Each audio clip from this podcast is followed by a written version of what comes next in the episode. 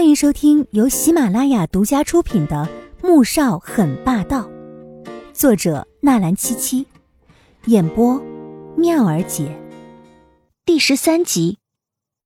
季如锦心中明白，他这是让他不要站在这儿打扰他工作的意思，于是识相的走开了。回到房间，脑子里面却还在想着刚才穆萧寒说的那句：“身为丈夫。”替自己的妻子。就在两天前，他还拒绝过穆萧寒，却不想今天就签下了这份协议。想到之前在福满楼的包厢里面，因为穆萧寒的出现，吴益达害怕的猛然跪下，不停的磕头求饶。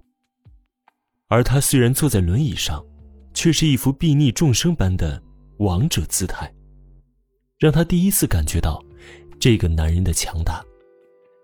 当天下午，从公证登记署出来时，两人手里均拿着一张婚书。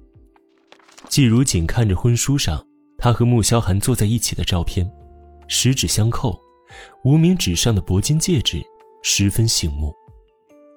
刚才，就在来公证登记署的时候，才想起登记结婚要戴戒指，否则无效。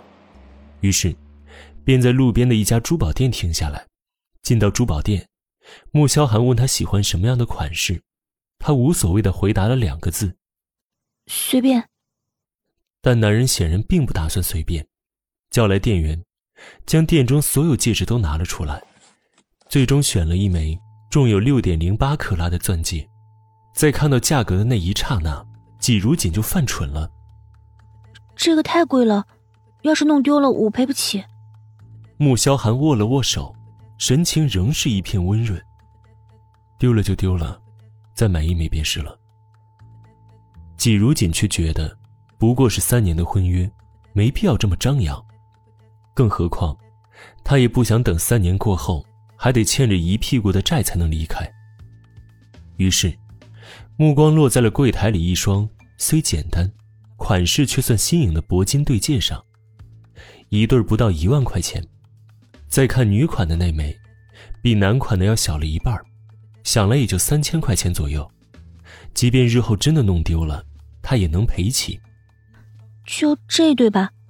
我喜欢这个。他的手指向了那对戒指，穆萧寒顺着他的手指望去，素来淡定的神情有了一丝皲裂。推着轮椅的易灵也是一脸看奇葩的表情。至于店员，那就更不用说了。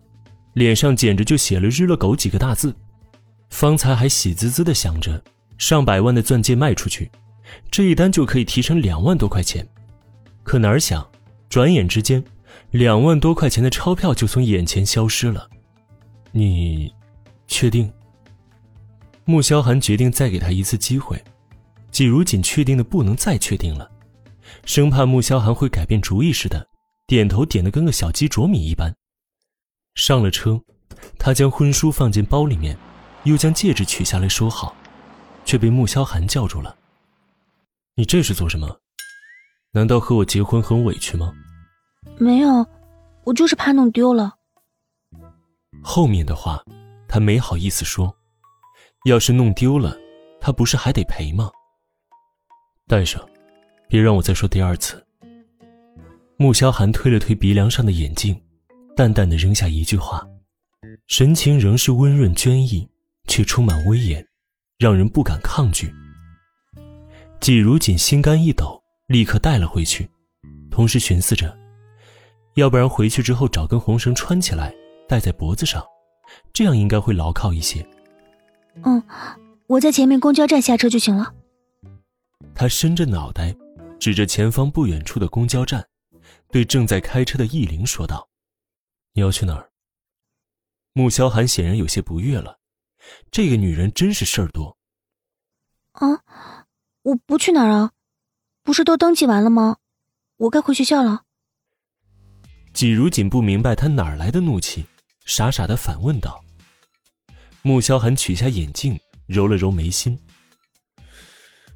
那份协议你没仔细看吗？第一项第三条，你必须和我同住。听到这句话。季如锦的嘴巴张大的可以塞下一枚鸡蛋了，他好像还真没仔细看。不过，他要是知道有这么一条，哎，也不得不同意啊。可是，我们只是假结婚啊。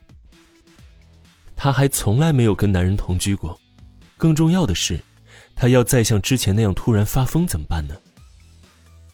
你觉得我现在这样，能对你造成什么伤害吗？穆萧寒看了一眼自己的双腿，淡淡的反问。季如锦被问得哑口无言，偃旗息鼓了。还有，别再让我听到“假结婚”三个字。男人又出声，发出严厉而冰冷的警告。季如锦沉默的点点头，车内顿时静得有些压抑。兴许是觉得今天脾气有些坏了，又或者不想第一天就把身边的笨女人给吓跑，穆萧寒又开口说道：“以后你必须每天都回穆家，去学校的话叫司机送就是了。虽然只是协议婚姻，但我每个月还是会给你的卡上打八百万的零用钱。你平时想买什么尽管去买，如果需要你陪我参加宴会或者商务晚会之类的，会有专门的服装搭配师、化妆师。”和设计师打理，你一概不用管，懂了吗？